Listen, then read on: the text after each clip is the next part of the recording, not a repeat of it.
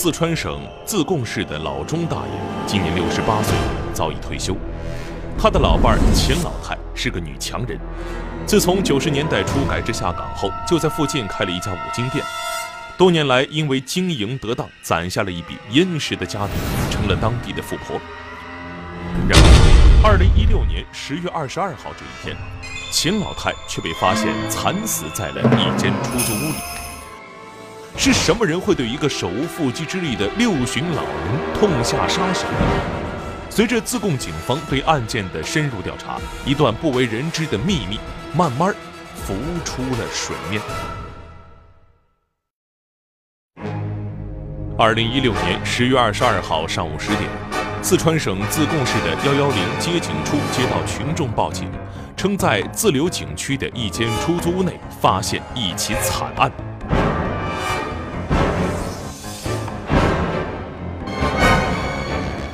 在里屋这个主卧室的这个双人床那头，有一具这个呃女尸。警方调查后得知，死者姓秦，今年刚刚过六十，在本地经营着一家五金店。周围有大量的喷溅血迹，在这个电视机柜的下方。我们发现了一个带有血迹的烟灰缸。房间内，一个沾满鲜血的烟灰缸赫然在旁。警方断定，秦老太的死系他杀。什么样的凶手竟然对一个老太太狠下毒手呢？在尸检报告里头，这个人的头部遭到了七次击打，舌骨有骨折，死亡原因是机械性窒息。死亡，合并失血性休克死亡。随后，自贡市自流井区公安分局刑事侦查大队立即成立幺零二二专案组展开调查。柜门打开，然后里面的这个呃棉被啊被翻出，相对现现场呈现出来的比较凌乱的情况啊，这个也比较符合我们平时在清残命案当中出现的一些呃客观真相。警方分析。难道是凶手在入室盗窃的时候被秦老太发现，为了掩盖罪行，凶手才对这样一个手无缚鸡之力的老人痛下杀手吗？会不会可能是入室盗窃过后遇到被害人反抗而造成的杀人？可是随着现场勘查的深入，警方又排除了因财杀人的可能。所有的这个现勘，还有一种指向。没有厮打，没有吵人，很多那种双方有私车啊，有呼救那种。案发当晚，无人听到秦老太呼救的声音，而案发现场也没有搏斗的痕迹，这说明凶手在行窃时并未被受害人发现。那他为什么还要残忍地将受害人杀害呢？法医鉴定，凶手在受害人的头部连续击打了七下，再掐断了舌骨。这每一次的伤害都是致命的。如果是第一下就致命了，他有没必要让他？然后他有没有必要他对他自己查嘛，就他职业性窒息死亡？除了这个未解之谜，警方还发现，这名犯案的凶手不仅心狠手辣、取人性命，其在行窃的手法上也是相当的老道。在我们把这些脚印跟这个家里面所遗留的指纹痕迹一一比对，并且都排除了所有人，等于说现在只有戴手套的那那枚印子印记跟那个门口那个八户印记。没有出处。所谓雁过留痕，可这个凶手竟没有留下任何有价值的线索。通过分析，我认为这个行为人可能在现场有呃大量的这个处理现场，或者说处理地面、处理身上血迹的一个情况。雁过都要留毛，这个咋都一点痕迹都没得？凶手的行事风格和作案手法干净利落，与一般盗窃罪犯有着明显的不同，这让有着多年办案经验的刑警感到了前所未有的挑战。在这个呃死者的这个物品摆放上面，哦显得过于的整齐，有一种人为的呃就是说布置的这种情况。因为现场这个锁没有破坏的痕迹。和平进入现场就是两种，一种就是采取特殊方法开门入室，另外一种就是死者的熟人。我们就始终在考虑这个问题，他有没有必要致死，把他致死的？在四川省自贡市，一名年过六旬的富婆被人发现死于店铺楼上的出租屋内。警方迅速展开侦查，发现作案人是一个无指纹、无脚印、无 DNA 的“三无”凶手，而案发所在地位于临街的一栋老式楼房。这条街的流动量很大，附近又没有天网的监控摄像头，所以民警也无法通过这一途径寻找作案人。为了尽快将凶手绳之以法，警方兵分两路：一队人马调取所有类似作案手法的入室盗窃案，另一队人马迅速对死者的社会关系展开调查。以前的同事或者是亲戚，说我们两夫妻关系相当好。至少在外面，他们看到的每天，这个死者的老公他要去接接送他上班，晚了还在那一起吃饭，吃完了饭两个人一起出去逛街，等于说表面上这是一对很很模范的夫妻。在旁人眼中，秦老太和老伴儿钟大爷恩爱有加。可在他们自己子女的口中，两位老人的夫妻关系却并非如此。我们通过对他儿子和他儿媳妇的这些询问过程中啊，感觉夫妻关系不是那么很好。民警秘密对老两口的住处进行了勘查，竟然有了惊人发现。我们就发现，他们住的地方没有二人共同生活的痕迹，没有女人。使用的任何物品。一对生活了几十年的老夫老妻，家里却没有共同生活的痕迹，这说明这对夫妻早已貌合神离。难道说两人一直在故意假扮着各自的角色，坚守着这份名存实亡的婚姻吗？而正在这时，有人向办案民警抛出一句看似无头无尾的话。这个时候，他的家属之一。就给我们看到我们对他们家里面进行观察，就跟向我们提供了一个情况，就说可不可以做下这个死者老公的工作？做死者老公的工作，这句话让警方感到十分诧异。莫非是因为老两口感情不和，所以男方对死者起了歹念，行凶杀人吗？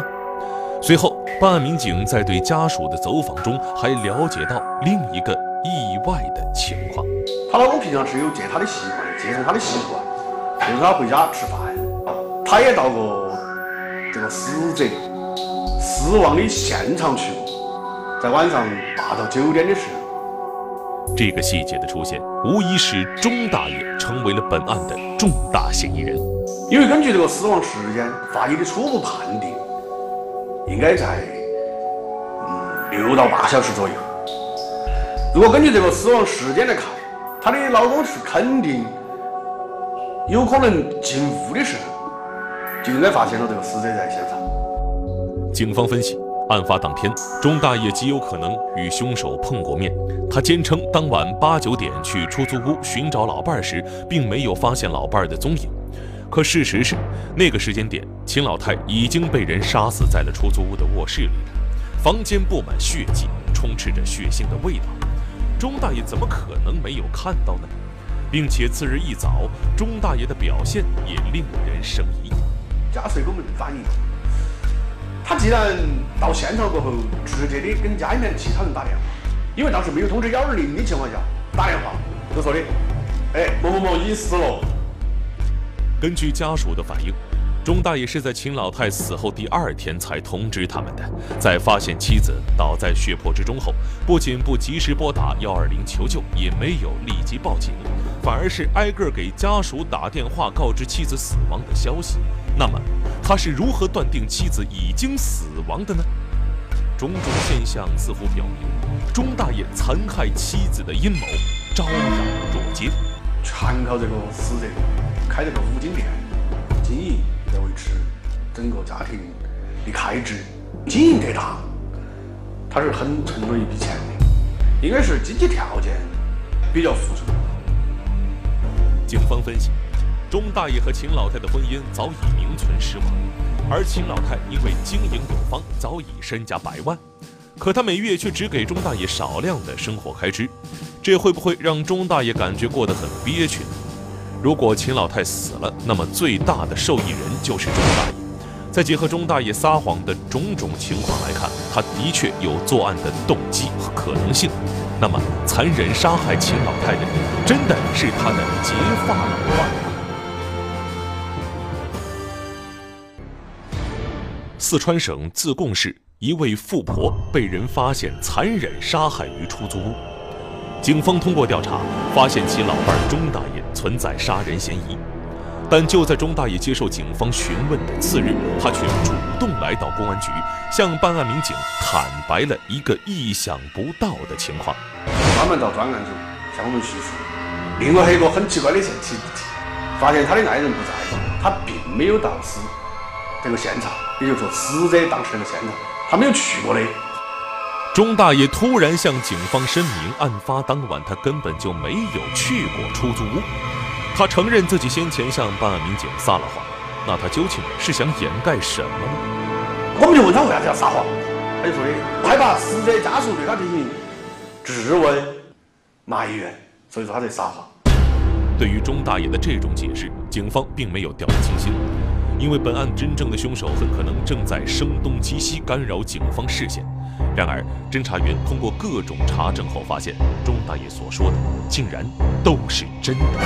他当天那个时间段，那个时间段他在看啥子电视节目，给我们讲的清清楚楚。我们在摸排的时候，这些人并没有看到这个死者的老公在那个地方出现。八九点钟，那个地方是比较繁华的这个地方，我们就把它排除了。这个案件，如果是图财入室盗窃而引发的杀人案。可有疑点重重。如果是因为婚姻不和，老伴儿为情为钱害他性命，可眼下老伴儿又排除了嫌疑。秦老太身上的七处伤口，两处致命伤，无不诉说着凶手的愤恨。难道是因为他开门做生意，在外与人结了怨，被仇家上门夺命？我们马上就对这个监控探头进行了提取。按照周边店铺的说法，当天他是在。八点钟开的门，我们就从当天八点钟的监控录像，一直调到了他从下午五点钟离开这个店铺的监控录像，没有发现异样。整个监控看起来毫无异样。案发当天，秦老太是早上八点开的门。细心的警方将调取监控的范围提前了一小时，再仔细查看。我们在延长这个死者这个店面提前了一个小时的时候，我们就发现。在这个监控录像的七点半，就发现他的店面咋都已经开门了哎！恰恰就是这段提前半个小时开店门的录像，给了警方意外的收获。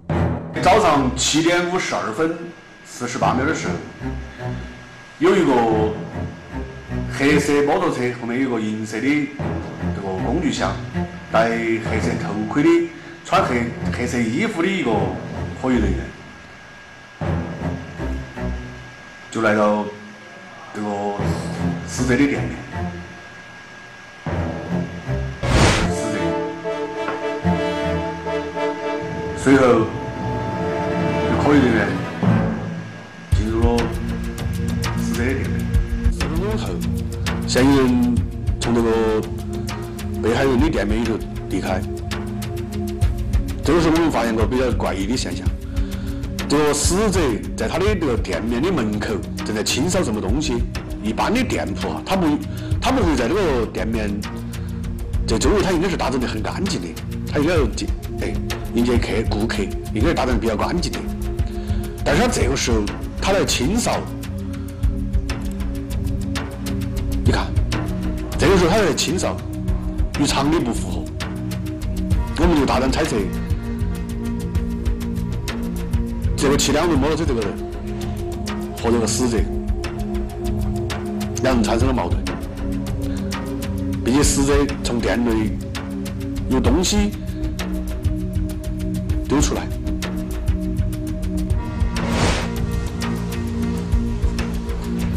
这个物品他不是交给这个人手头的，而是直接丢在地下的。一般的顾客他不会丢到地下直接把东西。就是这个人出来骑摩托车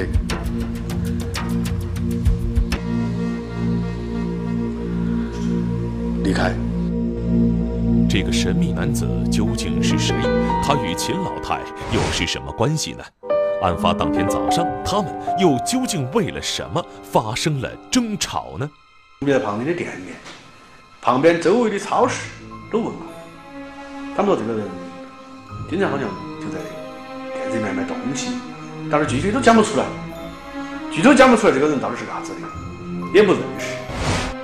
正当案件再度陷入僵局时，死者秦老太的侄女向专案组透露了一个新线索。